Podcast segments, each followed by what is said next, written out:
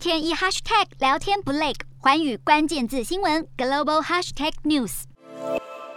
每年在瑞士滑雪胜地达沃斯举办的世界经济论坛年会原定一月举行，因为疫情延后到五月。这是各国重要意见领袖交换意见、推动倡议的平台。而这场论坛将聚集一百五十多个国家的政治领袖与企业精英。乌克兰总统泽伦斯基也现身。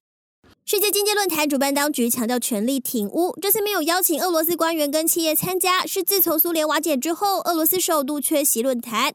而德国经济部长哈伯克说，目前世界的重大危机已经交织在一起，要有全盘的应对方案。I think we have at least four problems or crises right now that are all interwoven. We have high inflation in some of the countries in Europe, in the US, and a lot of other countries. We have An energy crisis, you must call it this way. We have food poverty, and we have the climate crisis.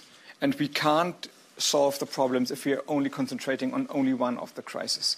哈伯克并向匈牙利施压，要求停止进口俄罗斯能源。I can imagine that we have special exceptions for Hungary, for example, maybe some other countries, but they must lead to a common answer. And what the best thing that has happened in the past three months is that Europe and the transatlantic partnership and, and, a coalition of a lot of countries was very firm in their answer to, to the aggression of the violation, I would say, of international law. 除了乌俄战争的议题之外，也有示威者在会场外举牌，要求解决气候变迁问题。We need less inequality. We need better tax systems. We need fairer tax systems all round. And at the moment, we have this crazy situation where, in many countries, ta um, tax on, on wealth is taxed at a lower rate than tax on working people.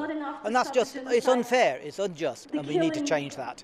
还有英国组织名为“爱国百万富翁”，表示今年全世界将有二十五亿人陷入极端的贫穷，要求参与世界经济论坛的各国通过决议，向世界上最富有的人征收重税，以体现公平。